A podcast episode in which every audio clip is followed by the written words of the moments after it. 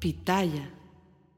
Hola, ¿qué tal? ¿Cómo les va? Bienvenidos. Es un gusto saludarlas, saludarlos. Soy Felipe Cruz, el Philip, y ya estamos arrancando y estamos iniciando esta noche con bueno, una historia que les voy a platicar muy interesante, mucho, mucho, muy interesante. Y vamos a recordar nuestros años de secundaria. Bueno, por lo menos para los que somos de esta edad, nuestros años de primaria, secundaria. Hay tiempos aquellos en donde, miren, uno tenía que ir a agarrar la mochila, echar los libros, los cuadernos, las plumas, los lápices, la goma, el sacapuntas y vámonos a estudiar. ¿Quién no tuvo un amor platónico en la escuela? Uh, yo creo que más de uno, más de uno, sí como no.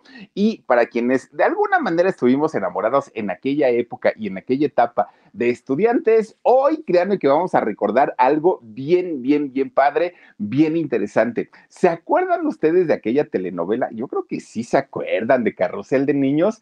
Yo creo que más de uno suspiramos. Ay, aparte que, que híjole, qué feo sentía uno cuando el civilito, fíjense, así tan, tan, tan tierno, tan cariñoso, tan amable, allí iba y, le coqueteaba a la María Joaquina. Oigan, y la María Joaquina, que nunca ha cambiado, ¿eh? siempre, siempre ha sido así, igualita de payasota la chamaca, le hacía el feo al Cirilito, ya ni la muela. Uno sufría de verdad viendo estos, esos desplantes, ¿no? Y cuántos, cuántos personajes salieron de ahí de Carrusel de Niños. Una historia que giraba en, en derredor de una maestra, de la maestra Jimena tan bonita, tan angelada, con esa sonrisa, con esa ternura tan maravillosa. Y hoy vamos a recordar justamente los inicios de Gaby Rivero, de esta gran actriz pero además de todo, les voy a platicar cómo es que se dio su inicio justamente en el mundo del espectáculo. No, no inició siendo actriz, tampoco inició siendo mmm,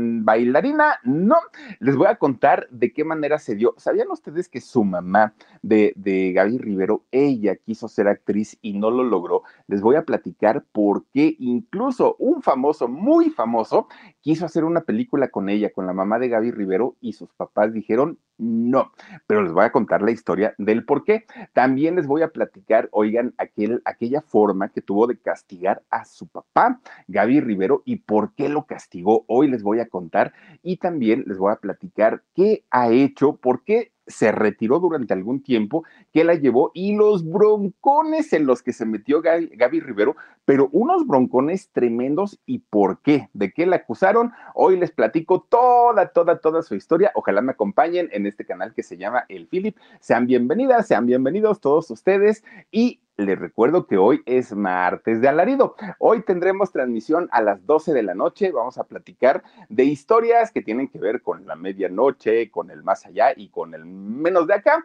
Así es que por favor acompáñenme 12 de la noche en el canal del alarido. Suscríbanse a todos nuestros canales. Recuerden que tenemos el alarido, el canal del Philip, que ya miren, ya estamos a punto, a punto, a punto de que les pueda yo platicar algo, una travesura que hicimos en el canal del Philip y ojalá ojalá de verdad nos apoyen muchísimo con un nuevo proyecto dentro de este canal del Philip. Ya les estaré contando de hecho, el próximo lunes les voy a platicar todo, todo, todo, todo lo que se viene para este canal y de verdad ha sido, pues, han sido semanas de mucho trabajo, de mucho. Y si no, pregúntenle a Omar, pregúntenle a Dani, pregúntenle a Aaron y pregúntenle a todos los que se han sumado a, pues, eh, estar haciendo este, pues, digamos que esta travesura en el canal del Philip. Ya el lunes les cuento absolutamente todo, pero por lo pronto suscríbanse y también a nuestros canales de Productora 69, no lo olviden. Y también que tenemos transmisiones de lunes a viernes, 2 de la tarde,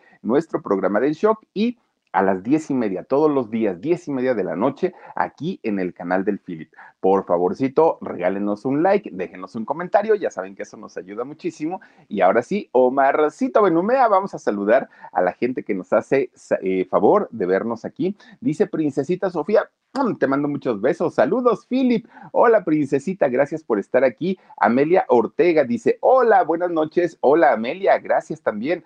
Eh, Nana Nanita, hola Philip, buenas noches, excelente narrador, bellísima voz, muchísimas gracias, Nana Nanita. Eli Corona dice, Philip, aquí ya esperándote. Una filipiorca para mi mamá, Celia Rebeca, para doña Celia Rebeca, le mandamos muchos besos, gracias por acompañarnos. Margarita Rodríguez Rodríguez dice, Philip, buenas noches. Eh, rescata, dice, rescatamos un perrito que se lo llevó la perrera, pero los vecinos no lo quieren porque, ay, porque ladra mucho. Pues ni modo que cante el perrito, el perrito tiene que ladrar, no sean así vecinos ¿qué les quita que, un perrito ladre? Además, son poquito, poquitos días los que un perrito que, que, está asustado y que tiene miedo se adapta a su nuevo hogar, no va a ser toda la vida. Y aunque fuera toda la vida, es mejor escuchar ladrar a un perrito que escuchar balazos, que escuchar borrachos en la calle, que escuchar pleitos. Yo prefiero escuchar a un perrito ladrar Ay, oye, ¿y qué van a hacer con ese perrito? Platícanos, si lo van a dar en adopción, aquí lo podemos hacer, mándanos sus fotos para que la gente se enamore del perrito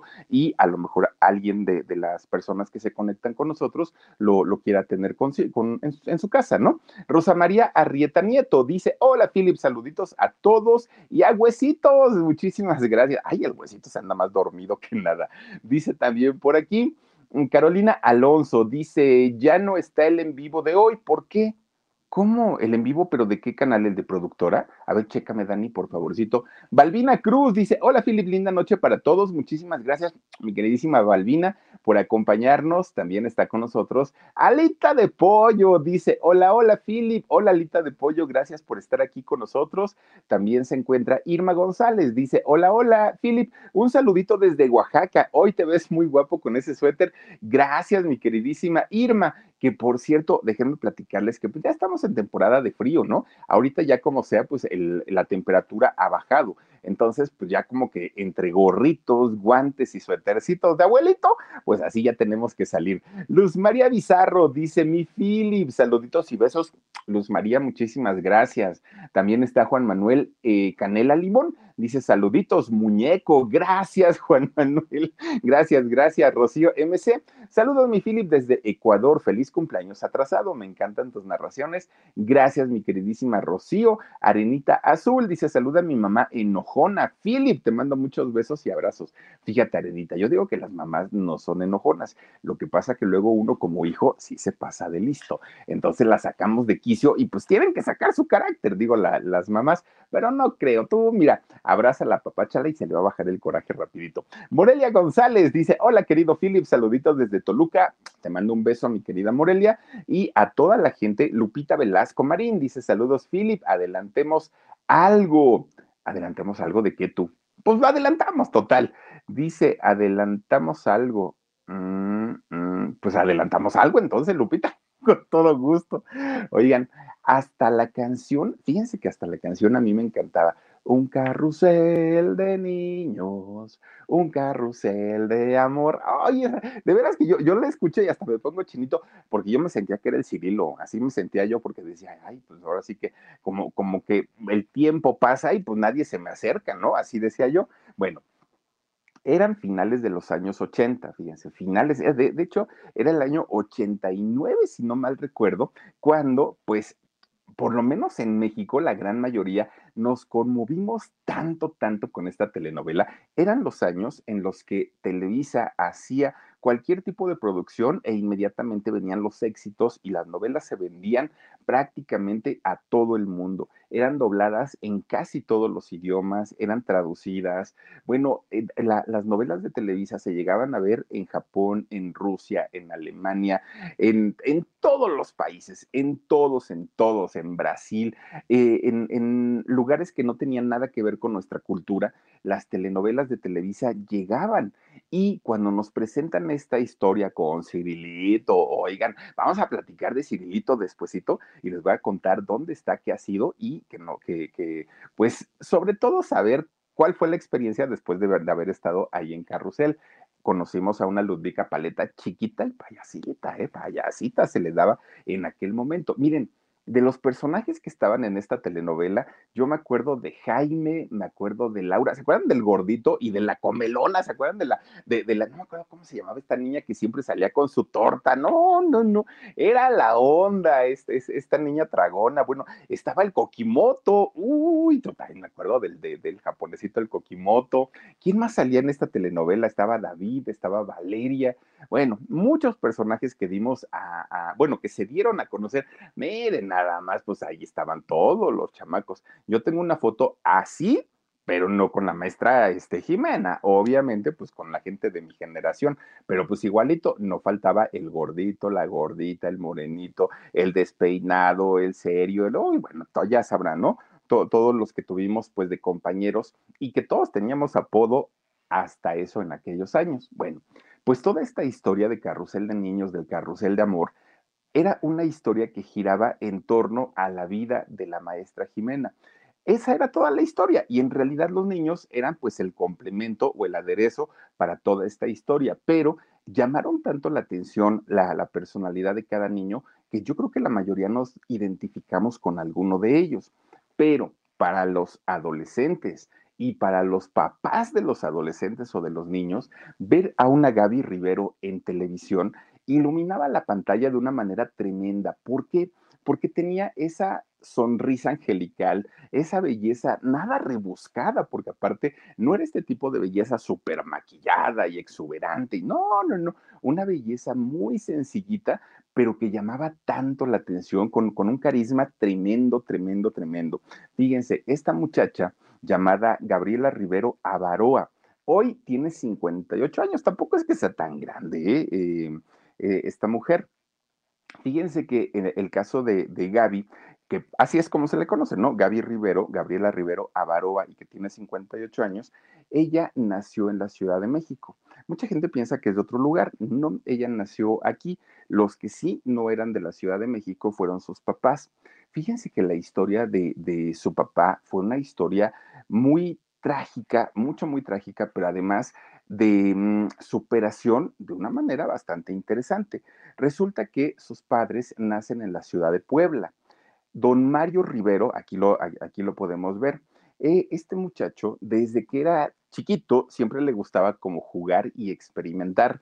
Él quería ser químico. Fíjense que le gustaba mucho todo lo que tenía que ver con, con esta materia, ¿no? Y todo lo que eran experimentos, bueno, él, él lo quería hacer, siempre, siempre, siempre.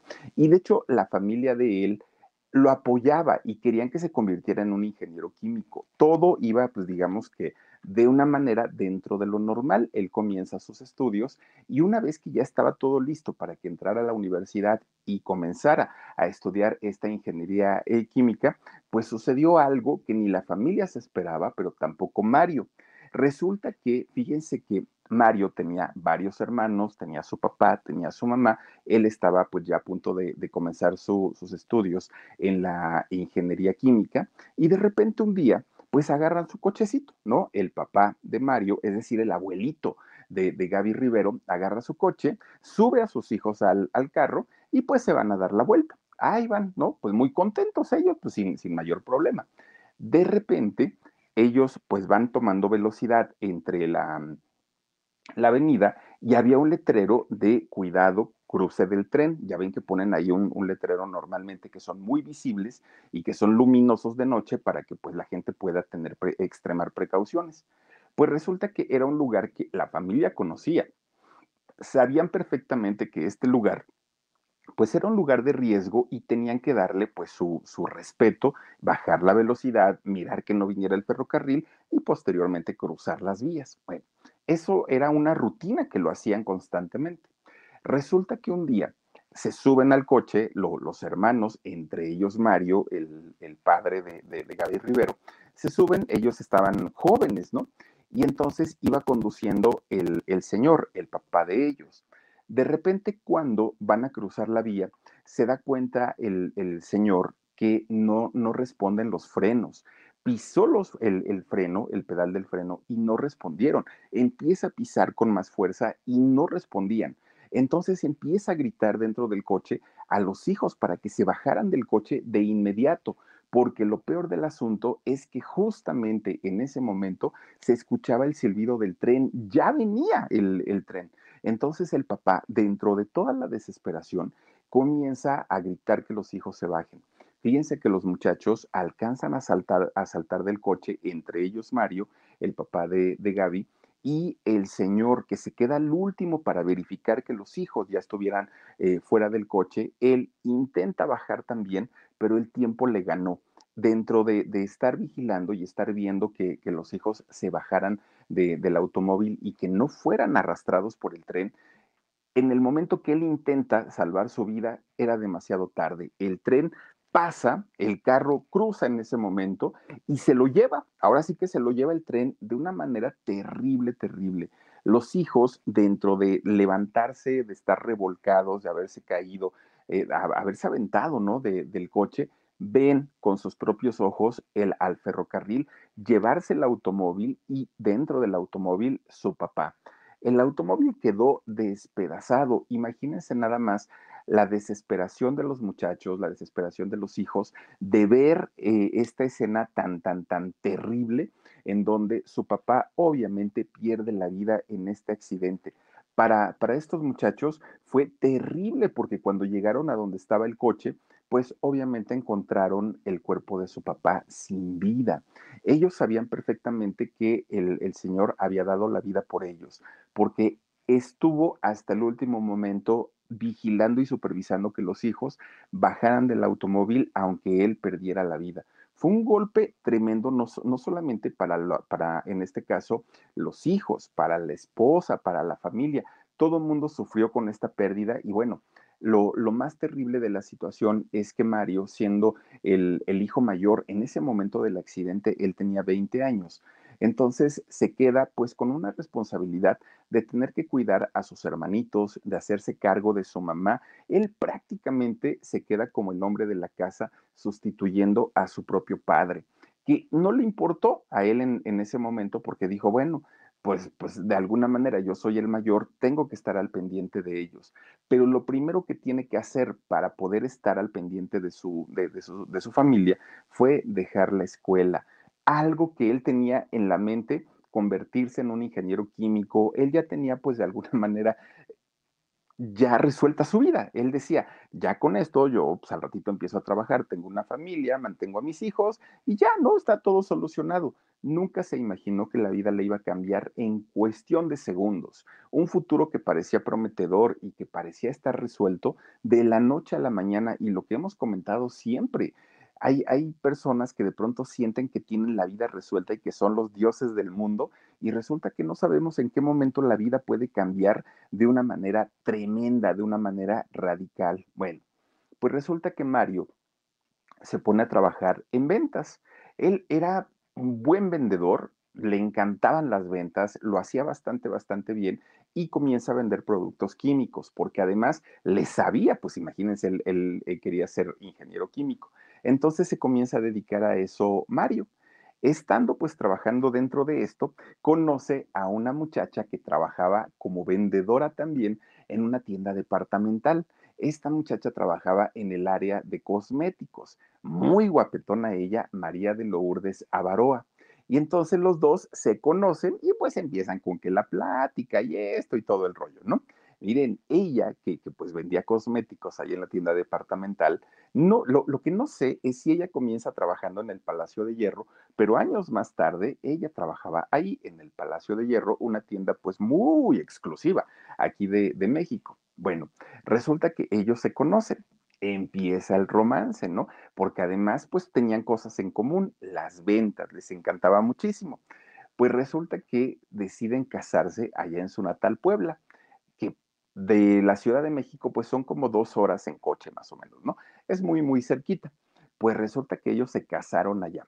Pero ya casados, ellos dicen, bueno, necesitamos ahora sí pensar en un futuro fuerte para nuestros hijos, porque no queremos que cuando ellos lleguen, cuando lleguen nuestros hijos, pues estemos en la pobreza. Entonces, vámonos a otro lugar en donde tengamos pues una, una mejor manera de darles un futuro mejor a nuestros hijos. Y resulta que deciden eh, viajar a la Ciudad de México, ya les digo, por realmente muy cerquita. Ya estando radicados en la Ciudad de México, tuvieron cinco hijos cuatro mujeres, cuatro de ellas mujeres. Una de ellas, Lorena, Laura, Lourdes y Gaby. Son las cuatro mujeres. Bueno, pero resulta que cuando eh, Lourdes, la mamá, se embaraza de lo que iba a ser su quinto hijo, o pues eh, digamos, pues sí, ¿no? Eh, ¿no? No tenían ya ni siquiera como la esperanza de que llegaran a tener un varón. Ellas decían, no, pues ya pura chamaca, no importa. Bueno, estaban muy contentos y muy felices. Resulta que el embarazo pues fue un tanto complicado para la pareja, pero a final de cuentas pues llegó el momento del parto.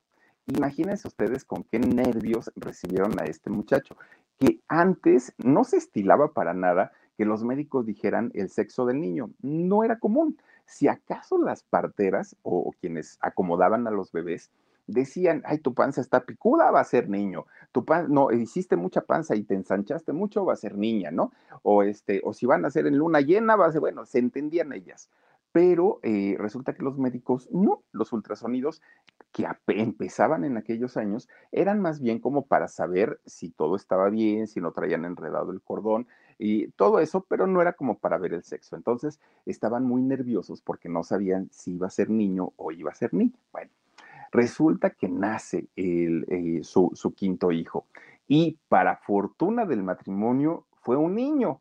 Imagínense después de cuatro niñas y tener a un niño, bueno, pues todo estaba bien. Ellas, bueno, ellos habían dicho, si es niña le ponemos tal nombre, pero si es niño le ponemos Mario como el papá, dijeron. Pues resulta que sí, es niño y pues claro, iba a ser Mario Junior. Pero cuando nace el médico, pues como que de pronto les dice, ah, pues miren, todo bien, pero ese pero en una situación de estas es crítico y, es el condenado pero. Y entonces, pues tanto la esposa, Lourdes, como Mario se quedan viendo, doctor, ¿qué pasó? Todo está bien, necesitamos saber, estaban muy angustiados. Resulta que el doctor le dijo, es que sí está bien, pero, y empieza con el pero y le daba vueltas y vueltas y vueltas. A final de cuentas, este pequeñito Mario, fíjense que nació con una malformación. De hecho, él nace sin su bracito derecho. Todo el brazo derecho no lo tiene, pero no lo tiene desde nacimiento. Y contrario a lo que mucha gente hacía en aquellos años con una situación de estas, que pensaban que era un castigo de Dios, que pensaban que, se iban a burlar y luego los iban a votar a una casa de una casa hogar, una casa de cuna y todo, la familia no lo hizo. La familia aceptaron perfectamente la situación con la que había nacido Mario y de hecho le dieron todo el apoyo. Claro que sin descuidar a las cuatro hijas, pero Mario se convierte de pronto en el consentido de la familia, pero además doña María de Lourdes se encargó de meterle en su cabeza a este muchacho que no tenía ninguna diferencia, que él era igual, que podía hacer absolutamente lo que quisiera en la vida. Fíjense qué, qué padre y qué interesante. A tal punto que Mario, cuando ya llega a una edad de adolescente, no le importó, para él era algo normal y era algo natural el no tener un brazo, porque así nació, esa era su condición. Ahora sí que no lo perdió, sino él nunca lo tuvo. Oigan, este muchacho se metió a entrenar fútbol americano. Ustedes imagínense, ¿no? Un, deporte además muy violento y un deporte de choque tremendo y que se utilizan las extremidades, pues resulta que Mario eh, se puso a jugar eh, fútbol americano tenis y boliche. De hecho, en, el boliche fue campeón nacional, más para que ustedes vean. Y todo eso fue gracias a que su mamá siempre le inculcó que si él, él, quería y él decidía hacer algo, no, no, no iba a haber nada ni nadie que se lo impidiera. Todo estaba en la mente. Y Mario creció con esa idea, algo muy, muy, muy padre. Bueno, pues hizo la mamá que todos los hijos, los cinco hijos, fueran muy unidos, que todos se llevaran bien, que, no hubiera pleitos entre ellos. Claro que lo sabía, ¿no? Y especialmente saben que Lorena y Gaby eran las que peleaban mucho, mucho, y peleaban porque eran las que tenían menos diferencia de edades y pues usaban la misma ropa, pues de pronto les gustaba el mismo muchacho. Ellas eran las que más peleaban, Gaby Rivero y su hermana Lorena. Pero digamos que pleitos normales de hermanos, nada así como, como tan, tan, tan preocupante. Bueno, pues resulta que no eran una familia millonaria, no eran una familia rica, vivían al día con el trabajo de, sus padres, tanto, tanto de Mario como de María de Lourdes, que María para aquel momento ya trabajaba en el Palacio de Hierro, estaba en el área de cosméticos, y fíjense que el caso de Mario era muy, muy, pues digamos, muy padre, porque él que siempre quiso ser químico, montó un laboratorio ahí en su casa y hacía esencias, fíjense que hacía esencias para venderlas. ¿Y dónde creen que experimentaba? pues haciéndole perfumes a sus hijas, a su hijo y a su esposa. Bueno, empezaba él, ¿no? A comprar sus esencias y todo el rollo y allá armaba todo en el garage de su casa ya de repente llegaba con tremendos botellones, pero no crean ustedes que una botellita chiquita, con un botellón, un botellón grandotote, y le decía a su mujer, mira vieja lo que hice, un perfume para ti, es un perfume que tiene la esencia especialmente dedicada y pensada en ti. Iba la señora María de Lourdes y abría el botellón, ¿no? Ya lo abría y decía, pues voy a ver a qué huele, ¿no? Porque pues le daba miedo. Miren, Mario era muy trabajador, pero pues, no era químico, él no había estudiado, le gustaba, pero no había estudiado. Entonces, pues abría el perfume, lo olía. Ah, su mecha, pues que un zorrillo. Olían horrible las esencias de Mario y las chamaquitas, ¿no? Cuando decían, hija, si te invita a salir un muchacho, mira, ponte el perfume que hice especialmente para ti. Bueno, estas muchachas se tapaban la nariz porque decían, ay, papá, te queremos mucho, pero huelen re feo, a puro zorrillo los perfumes que nos regalas. Bueno, nunca se pusieron los perfumes que hacía don Mario, pero don Mario, pues a final de cuentas, un buen, un buen padre, ¿no? Que siempre estuvo al pendiente de, ellos. Bueno, la, situación económica que había en la casa de los Rivero, pues no era precisamente la mejor. Sí había carencias, no, no es que no tuvieran para comer, pero tampoco siendo una familia tan numerosa, cuando las hijas querían o requerían algo, pues no hay dinero, que unos zapatitos de tal color, no hay dinero, que unos moñitos para el cabello, no hay dinero. Y entonces María de Lourdes se enojaba muchísimo, la mamá. Empezaban a pelear, a pelear, a pelear, a pelear, a pelear. Bueno, se separaban, regresaban, se volvían a separar, así se lamentaron. Bueno, más de cinco separaciones tuvo ese matrimonio. Y obviamente las hijas empezaron a tenerle un cierto resentimiento al papá, porque lo culpaban a él, ¿no? Porque pues obviamente tenían más cercanía con la mamá y la mamá decía, es culpa de tu padre porque no trabaja, porque mira que él este, debería de estar al pendiente de ustedes y yo soy quien da todo para la casa. Y bueno, empezaron a tenerle cierto recelo. Bueno, pues resulta que a final de cuentas, ellos pues deciden un buen día separarse, ¿no? Los, los esposos, porque ya la situación estaba insostenible. Ya eran pleitos todo el tiempo, todo, todo, todo, todo el tiempo. Bueno, pues mientras estaban los pleitos entre los esposos, las hijas pues iban creciendo todas, ¿no? Las cuatro y de paso pues también Mario Junior. Pues las chicas conforme más iban creciendo, más se iban poniendo guapetonas, todas, porque eso sí, todas eh, son, pues hasta el día de hoy, ¿no? Son, son señoras muy guapetonas. Pues resulta que para aquel momento Gabriela tenía 10 años, Gaby River tenía 10 añitos y entonces su mamá que para aquel momento, pues ya les digo, estaba trabajando en el Palacio de Hierro, de pronto se la llevaba a trabajar con, con ella, ¿no? Acompáñame y ahí te quedas en lo que yo estoy ahí vendiendo y todo. Que por cierto, doña María de Lourdes terminó siendo gerenta en una sucursal del Palacio de Hierro. Bueno, pues entonces hagan de cuenta que llevaba a la niña. Y de pronto, ya ven que, bueno, eh, es, ese tipo de tiendas allí en el Palacio de Hierro, pues miren, son tan elegantes y todo que arman de repente también sus desfiles y, todo el rollo. Bueno, pues entonces un día el, gerente de esa tienda donde trabajaba María de Lourdes le habló a, a, María de Lourdes y le dijo, oye, voy a hacer un desfile con ropa de niño o de niña, ¿no? Para que pues tengamos más clientes y todo el rollo. ¿por qué no traes a Gabriela para que modele? para que ella pues se pase ahí, en, enseñando pues algunas de las prendas que tenemos y a ver pues si, si le gusta y todo. Bueno, empieza Gabriela a modelar para el Palacio de Hierro, pero tenía tan solo 10 años. Para ella no era un trabajo, para ella era pues era divertirse, ¿no? A final de cuentas, pues miren, le pagaban, le daban su dinerito y ella pues divertidísima, que además le encantaba que le, pusieran todo, toda la ropa de moda de las niñas, aunque no se la dieran. Pero ella dijo, ya la estrené, ya me la puse.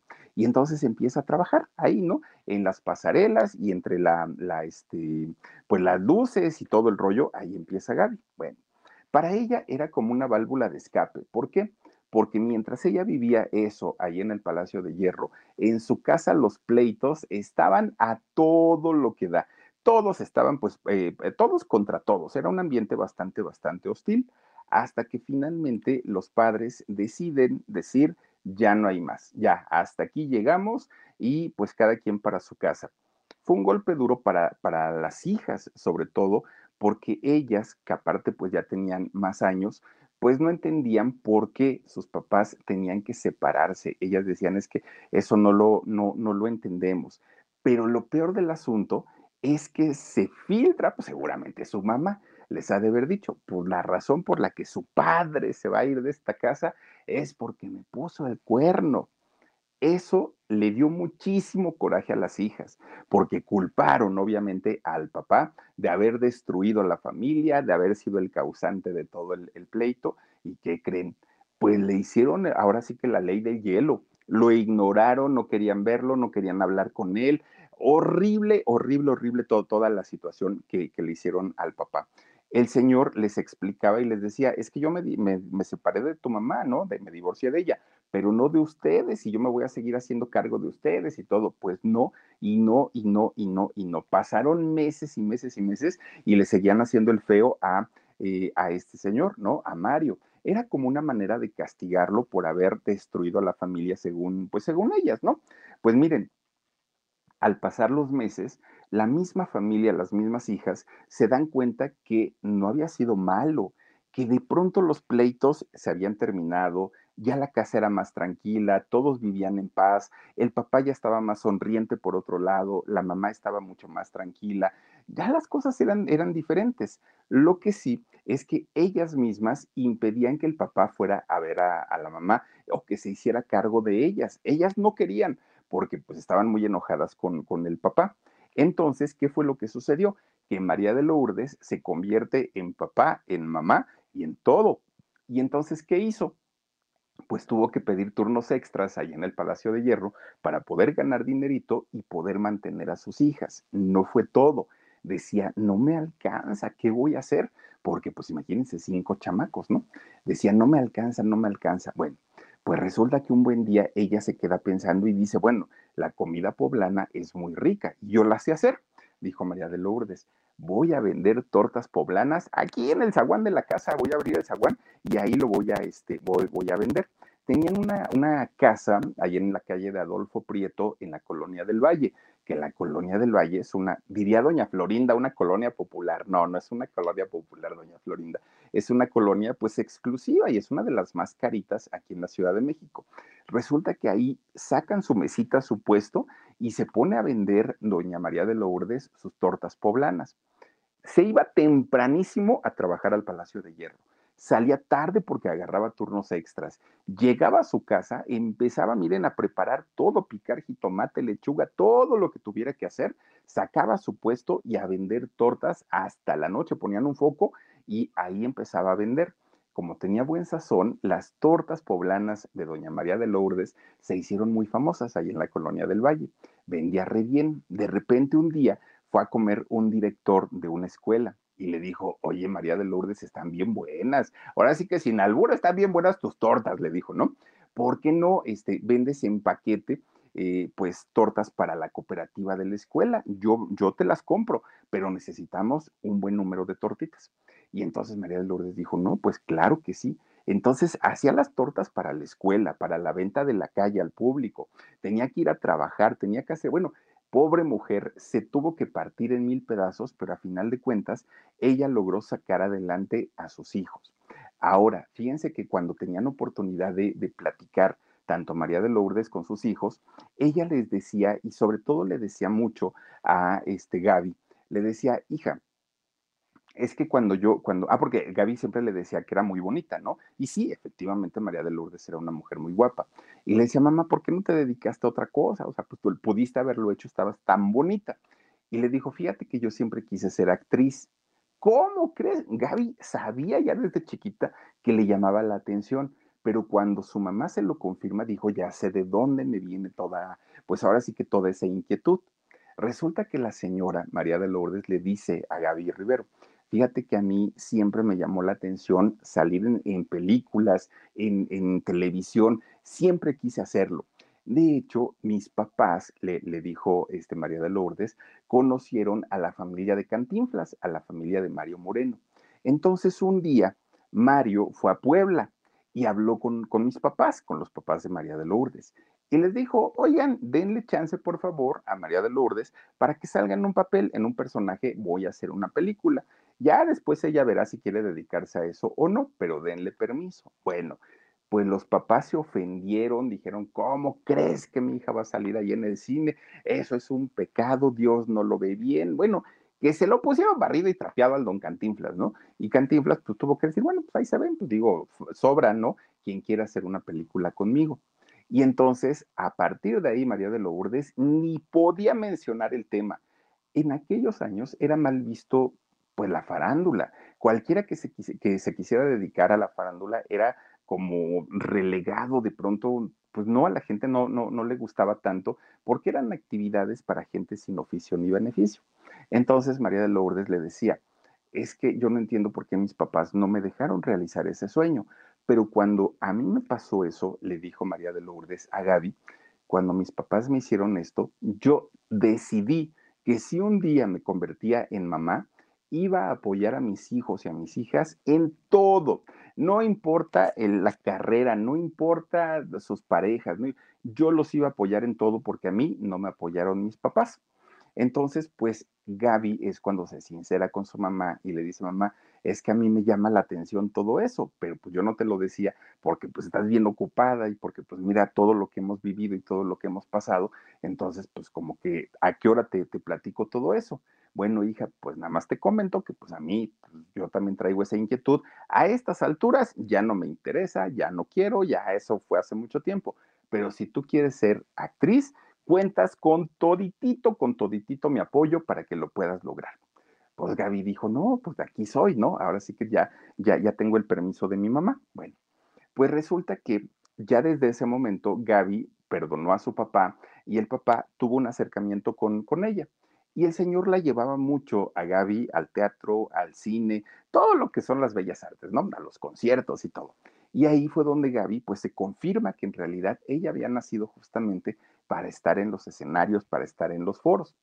Pues resulta que siempre una, una de las actividades que a ella le gustaba más desde chiquita, desde los 13 años hasta los 16, pues resulta que era bailar. A Gaby le encantaba y le fascinaba, ¿no? Era el alma de las fiestas en una de esas fiestas familiares que, hicieron, resulta que va una de sus tías, de Gaby, ahí estaba, ¿no? Y entonces la ve que se pone a bailar esta muchacha. Y la tía le dice, oye, mija, baila re bonito. Ay, pues muchas gracias, tía. ¿Por qué no vas a participar con este señor de la televisión? Y le dice Gaby, ¿cuál tía? ¿Cuál señor de la televisión? Este señor, el que baila y sus bailes ahí de los 60, de los 60, 70. ¿Quién? Este señor Girón. Fito Girón, sí, ve con él, mira, tiene su programa de fiebre del 2, ya ven que hizo su, programa Fito Girón. Pues resulta que le dice, ve, corre, le dice, y, e inscríbete, están haciendo concursos de baile. Y Gaby dijo, ay no, ¿cómo crees y qué tal que pierdo? Qué ridículo, qué oso. Tú ve, mira, baila tan bonito que vas a ganar. Bueno, pues la convence. Y ahí va Gaby a formarse a Televisa para hacer la, la, prueba, ¿no? Y ver si podía participar ahí con don Fito Girón. Pues resulta que fue y Gaby Rivero. De hecho, hay un video ahí en internet en donde se ve a Gaby participando ahí en este programa de Fiebre, de, Fiebre del 2 con Fito Girón. Y bueno, eso sí, le echó unas ganas tremendas, tremendas, ¿eh? En el baile. Pero ¿qué creen?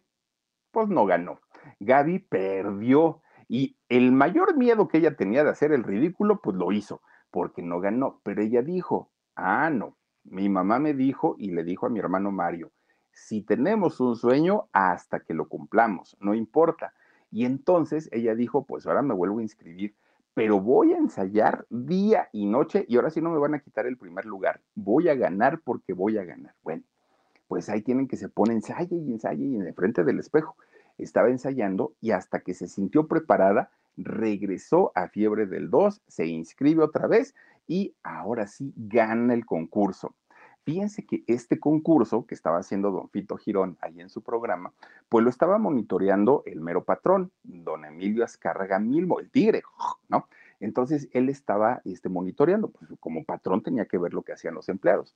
Entonces cuando ve que sale una muchachita muy guapetona, baile y baile y todo, dijo, tráigamela, la quiero conocer, ¿no? a esta niña. Entonces, Gaby en aquel momento, pues miren, ni siquiera sabía quién era el, tigre, ni, ni, sabía nada. Y entonces el tigre la lleva a la oficina y ahí en la oficina le dice, niña, bailas muy bonito, me gusta, tienes una carita muy bonita y pues mira, vamos a mandar a unas eh, participantes, perdón, de aquí de México para que vayan al estudio 54. Y dijo Gaby, ay señor, ¿y eso dónde es? Ay, niña, la discoteca esta famosa que está allá en Nueva York. Ah, ¿y allá qué voy a hacer o qué? No, no, no, pues quiero que vayas a representar a México en un concurso de baile. Ya está todo arreglado, nada más estábamos decidiendo, tratando de decidir, perdón, quién va a ser la, la participante que nos va a representar.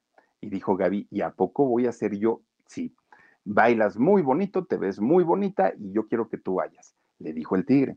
Y Gaby dijo, bueno, señor, pues necesito preguntarle a mi mamá y a mi papá a ver qué me dicen. Pues mira, yo creo que ellos te van a decir que sí, porque el premio es muy bueno, porque esto, porque vas con todos los gastos pagados, tu mamá te puede acompañar y todo. Bueno, pues está bien. Hacen los arreglos, los preparativos, todo para que Gaby Rivero se fuera para allá, para Estados Unidos, a Nueva York. Resulta que cuando ya estaba prácticamente a punto de subirse al avión, que le dicen, oye niña, pues tu, tu credencial de lector, tu INE, le dicen, pues no tengo, pues si soy menor de edad, pues todavía no cumplo 18 Oh, no, no, no, no, no. Allá tienes que meterte a la discoteca para mayores de edad. ¿Cómo? Pues, no, no, no, está mal. ¿Quién te, te, te dijo que tú podías ir? Se arma el zafarrancho ahí en Televisa, porque pues eran las órdenes de Emilio Azcárraga, pero pues él no sabía que Gaby era menor de edad. Bueno, pues imagínense nada más. Resulta que pues se queda muy triste. A final de cuentas tuvieron que mandar a otra persona, pero pues ya se había dado a conocer, no solamente en el programa de Fiebre del 2, además el Tigre ya le había echado ojo y también otros ejecutivos. Entonces, estos ejecutivos hablan con, con el Tigre y le dicen, patrón, ya vio usted pues que esta muchachita pues tiene potencial, está muy guapetón, está muy linda. No es una belleza exuberante, no es una belleza rebuscada, es una, una carita muy, muy naturalita. Aparte está muy jovencita, dijo el tigre, sí, ya le había echado el ojo también. Dijo, ¿por qué no la metemos como la imagen del Canal 2? ¿Se puede usted imaginar ese rostro angelical pues anunciando nuestro, nuestro canal estrella? Y dijo el tigre, contrátenla y que sea el, rostro del Canal 2, algo como lo que hizo Eugenia Cauduro durante muchos años también. Entonces, Gaby es contratada para hacer eh, la imagen del Canal de las Estrellas y le dan un contratazo en aquellos años, 25 mil pesos fue el contrato para eh, un año hacer la imagen del Canal 2, que hoy 25 mil pesos pues sigue siendo un dinerito, pero bueno, no alcanza para mucho. En aquellos años era una fortuna. Lo primero que hizo Gabriela Rivero con este dinero fue sacar de trabajar a su mamá. Lo primero que hizo mamá, desde este momento yo me hago cargo de ti, deja de vender tus tortas, cierra el changarro, salte de la tienda y ahora ya tienes quien te mantenga. Fue lo primero que hizo. Bueno, después pues tuvo que ir a pedirle permiso a su papá y decirle, papá, pues sabes que me están dando trabajo, pero pues tú dime si puedo o no puedo. Y el señor le dijo que sí, pero con una condición.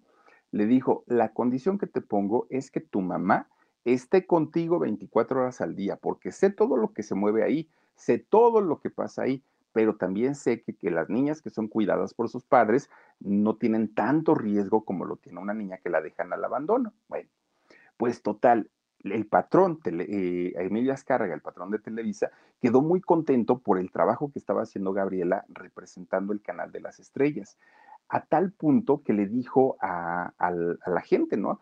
De, ahí de la empresa, que la prepararan. Él, él les dijo, bueno, este contrato es por un año, pero después, ¿qué va a ser de esta niña? Prepárenla.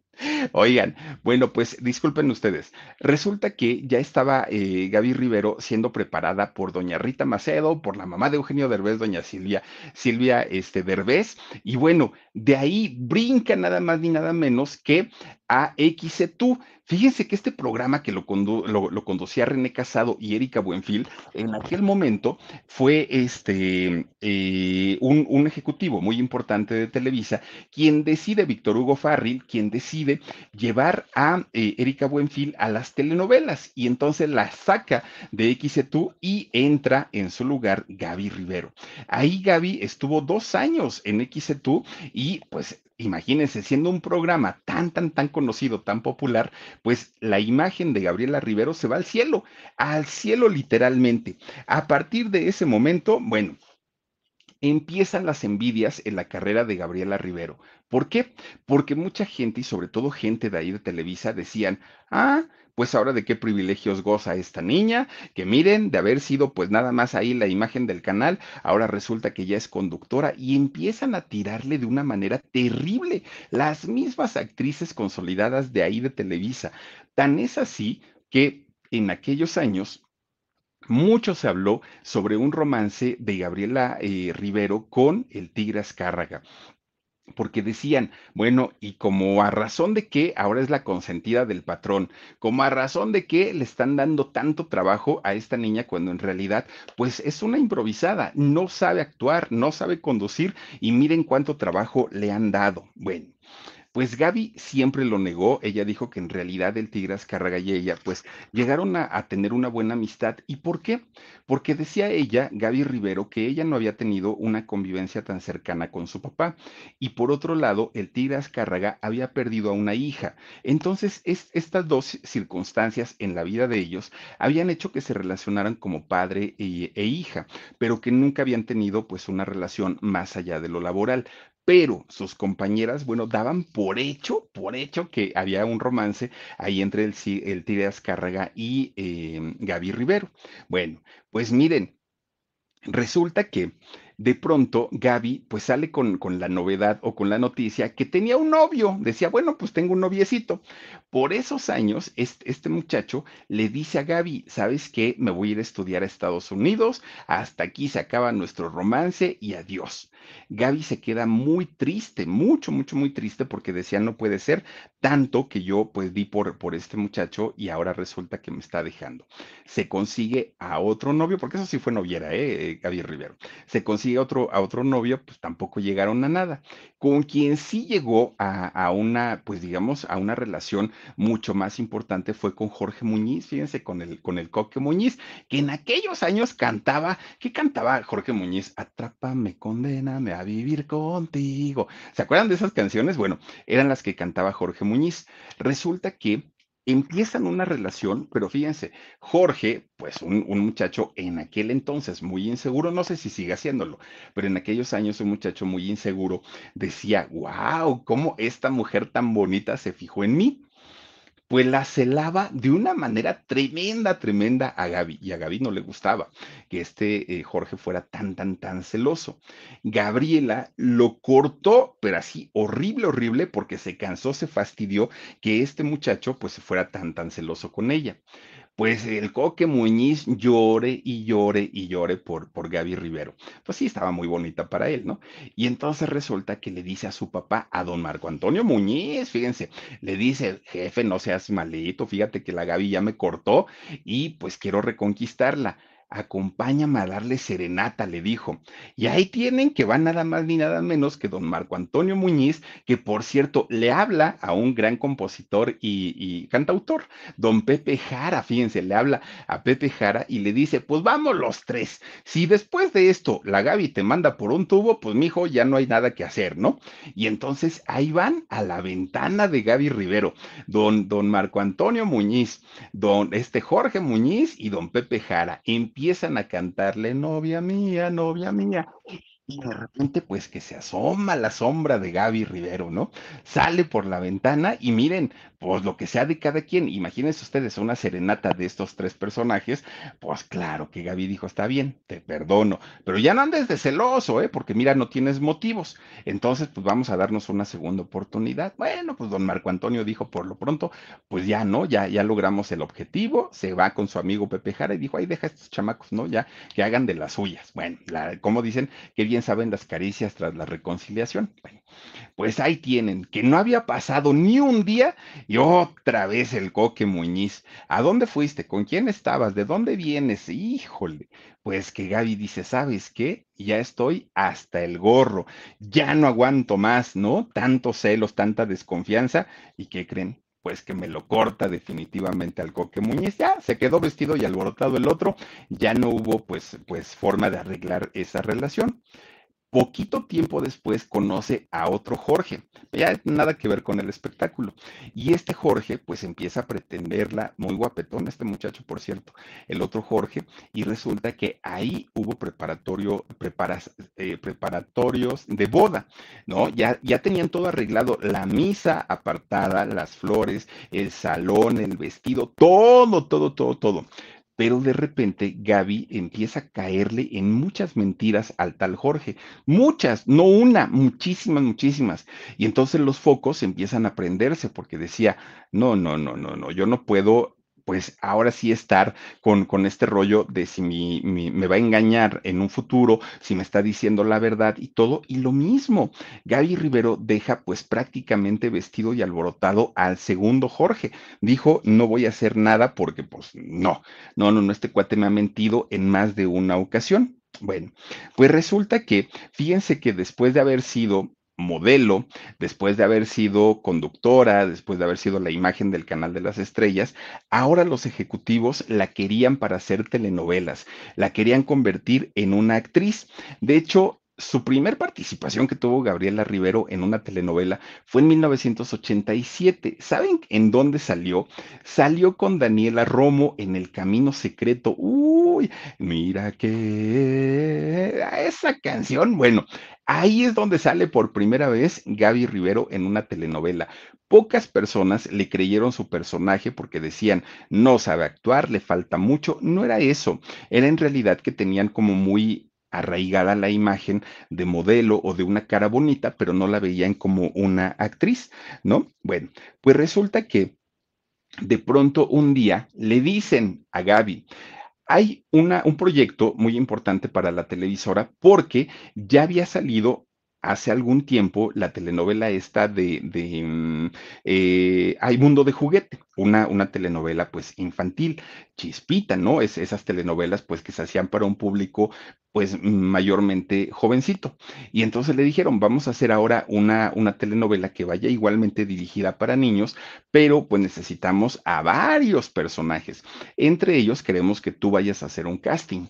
Y entonces Gaby dijo, bueno, pues yo voy, pero pues ya sé que así como que tenga yo muchas posibilidades de quedarme, no, porque hay muchas compañeras que me envidian, o sea, que no me, no me soportan y aparte dicen que pues ando con el tigre y la verdad ni siquiera quisiera ir. Le dijeron, bueno, pero es que te están pidiendo, tú ve, haz el casting y ya de ahí vemos a ver qué rollo. Bueno, pues resulta que hace el casting para esta telenovela Carrusel de Niños y miren, pues no le batalló, no le batalló porque prácticamente inmediatamente le dan el papel de la maestra Jimena pues un papel que además de todo le cambió la vida, porque yo creo que pocos recordamos la etapa de modelo, pocos recordamos la etapa de conductora de XETU, pocos eh, recordamos la etapa de imagen del Canal 2, pero la gran mayoría sí la ubicamos como la maestra Jimena en esta telenovela que, bueno, causó sensación en los años 80 tan, tan causó sensación que hicieron una secuela, ¿no? Con el Carrusel de las Américas ya no le fue tan bien, ya como que batallaron un poquito más, pero a final de cuentas, esta historia, la primerita de Carrusel de Niños, conquistó a los niños y a los papás de los niños y a los papás de los papás de los niños. Bueno, algo que ella pues no esperaba, ¿no? En, en aquel momento porque pues ella decía, ok, yo, yo hago el personaje, pero no tenía como, pues como la seguridad de que la gente iba a aceptar su personaje porque no le había ido tan bien en el camino secreto. Bueno, termina Carrusel de Niños, le va muy bien, se consagra ya como una figura importante en la televisión y el siguiente proyecto que le dan fue un programa que se llamó La Hora del Gane con Doña Kipi Casado que doña Kipi Casado, oigan, pues yo creo que muchos la ubicamos, ¿no? Por la gurrumina, la mamá de Juan José este, Peña y de Kipi, de, de esta Albi. Bueno, pues resulta que doña Kipi, que además de todo, pues una mujer que ya tenía en aquellos años una carrera consolidada y era una mujer por demás importante para, para la televisión, cuando se entera que Gaby Rivero iba a participar con ella en la hora del gane, bueno, doña Kipi se encargó de hacerle la vida imposible a, Gaby. Miren, doña Kipi le reclamaba por todo a Gaby. Le reclamaba desde la ropa, el maquillaje, la edad, la, las edecanes que había. Bueno, doña Kipi le prohibió a las edecanes que se acercaran a Gaby. Decía, no, no, no, no, no, esa mujer es mala y miren, anda ahí con el jefe y todo. Muy mal le fue a, a Gaby Rivero con doña Kipi casado. Y decía Gaby, pero es que yo no entiendo, yo no vengo a quitarle un lugar que la señora se ha ganado de toda la vida y que definitivamente lo ha conseguido con trabajo. Yo también quiero ganármelo con trabajo, pero doña, doña eh, Kipi le hizo la vida imposible a, a Gaby Rivero. Algo pues bastante, bastante desagradable. Miren, doña Kipi batallaba y sufría tanto de ver a una mujer jovencita, de ver a una mujer guapa a su lado, que generalmente ella decía, no, cuando ella salga, déjenla sola y cuando yo salga, denme a mí luces, denme a mí todo y yo hago mi trabajo, decía doña, doña Kipi. Fíjense que también quien le echó pleito, y le echó pleito así de, de, de al tú por tú, fue doña Blanca Guerra, porque doña Blanca Guerra decía, ¿Cómo es posible que a esta chamaca que ni sabe actuar, que además ni siquiera es actriz, que esto, que el otro, le estén dando tantas oportunidades? Es bonita, sí, pero talentosa no. Y se lo dijo en su cara doña, doña este, eh, Blanca Guerra, fíjense nada más. Y peor, un día ya estaban haciendo el carrusel de las Américas. Pues ahí tienen que un día eh, se van de gira, todos los chamaquitos junto con la maestra Jimena, ¿no? Y en esa gira, Gaby Rivero, pues eh, se tuerce el pie. Entonces llega, cuando regresa a Televisa, llega en una silla de ruedas para no lastimarse. Se encuentra a doña Blanca Guerra.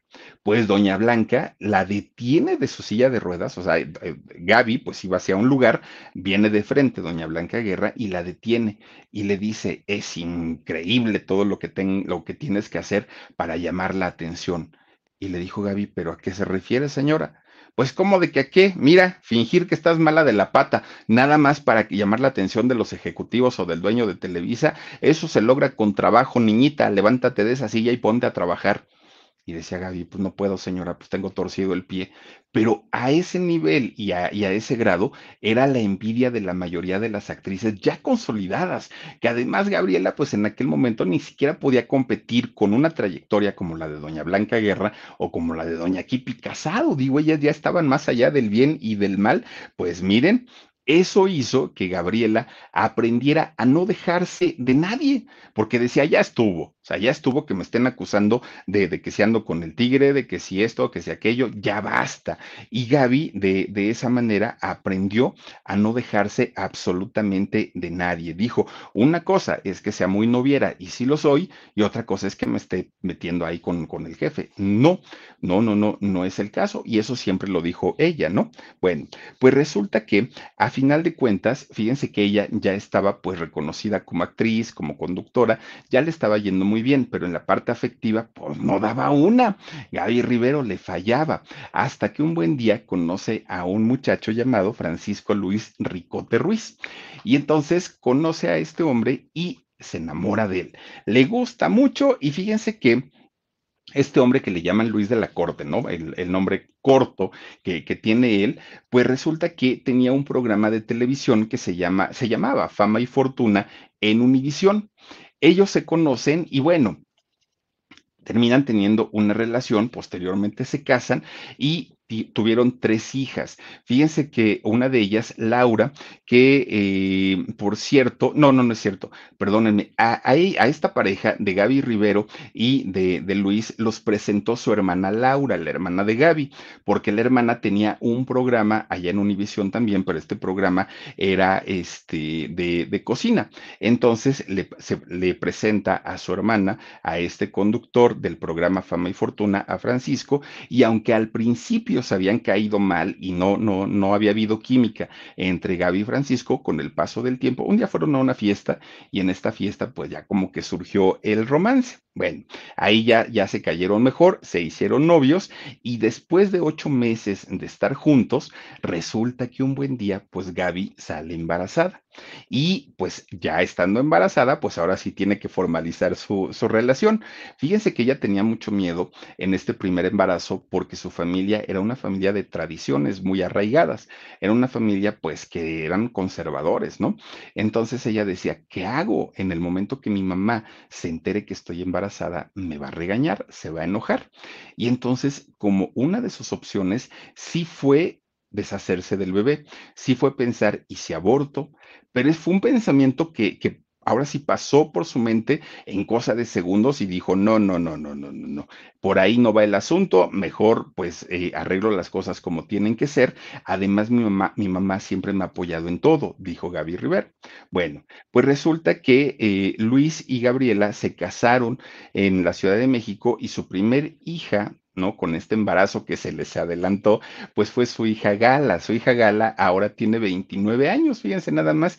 Ella vive en, Los Ángeles, ella estudió publicidad, estudió cine, Gala, y es fotógrafa profesional allá en Los Ángeles. Bueno, Lara es su siguiente hija. Lara vive en Ámsterdam y ella estudió ciencias políticas. Fíjense, puras hijas preparadas, ¿no? De hecho, es estandupera y ella creó su propia empresa de comedia en español, Lara, la segunda hija. Y su tercera hija, Maya, fíjense que ella está iniciando una carrera como actriz, ella quiere seguir los pasos de su mamá. Ahora Gaby tiene ya 30 años de casada. No es que tenga un matrimonio perfecto, porque no, y también ya han pensado varias veces en el, en el divorcio, pero es su esposo, fíjense, Luis Francisco, quien pues la aterriza siempre y le dice, Gaby, acuérdate que nos casamos, y el padre dijo, hasta que la muerte nos separe. Entonces, tranquilita, vamos a seguir este, juntos hasta que pues cualquiera de los dos pues nos tengamos que ir y ya, hasta ese momento pues estamos, estaremos juntos. Ha tenido algunos problemitas de salud, Gaby Rivero, pues ya no, como consecuencia también de edad, eh, de pronto, pues tuvieron que hacerle una operación y le quitaron la, la matriz, pero pues este problema de haberle quitado la matriz le ocasionó algunos otros problemas como eh, problemas en la tiroides y con lo cual ha aumentado de peso. Se cuida mucho, hace ejercicio, pero fíjense que el, el asunto con ella es que dice, bueno, cuando fui jovencita ya tuve un cuerpazo, fui delgadita, ahorita que estoy gordita, ay, me vale gorro. Aparte, pues ya tengo a mis hijas, ya estoy casada, mi marido pues está bien contento con mis carnitas, entonces pues ¿cuál es el problema? Dice, además, por más ejercicio que haga, ya no voy a volver a tener el cuerpo de cuando era chamaquita, entonces pues ¿para qué le hago el cuento? Como sano y con eso tengo. Bueno, pues miren, resulta que del, el, quizá el, el escándalo más grande que ha vivido fue ahora que estuvo allá en Estrella TV en un concurso de baile. Fíjense que resulta que querían que, que, Gaby, estando en este concurso de, de, baile, pues hiciera un striptease. Y ella dijo, no, perdónenme, pero eso no estaba en el contrato y no lo voy a hacer.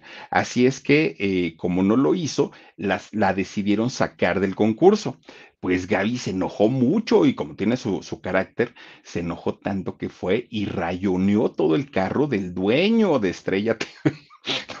Obviamente, pues eso no les gustó. Bueno, la acusaron de delincuencia, bueno, la, acusaron de todo a, a, Gaby.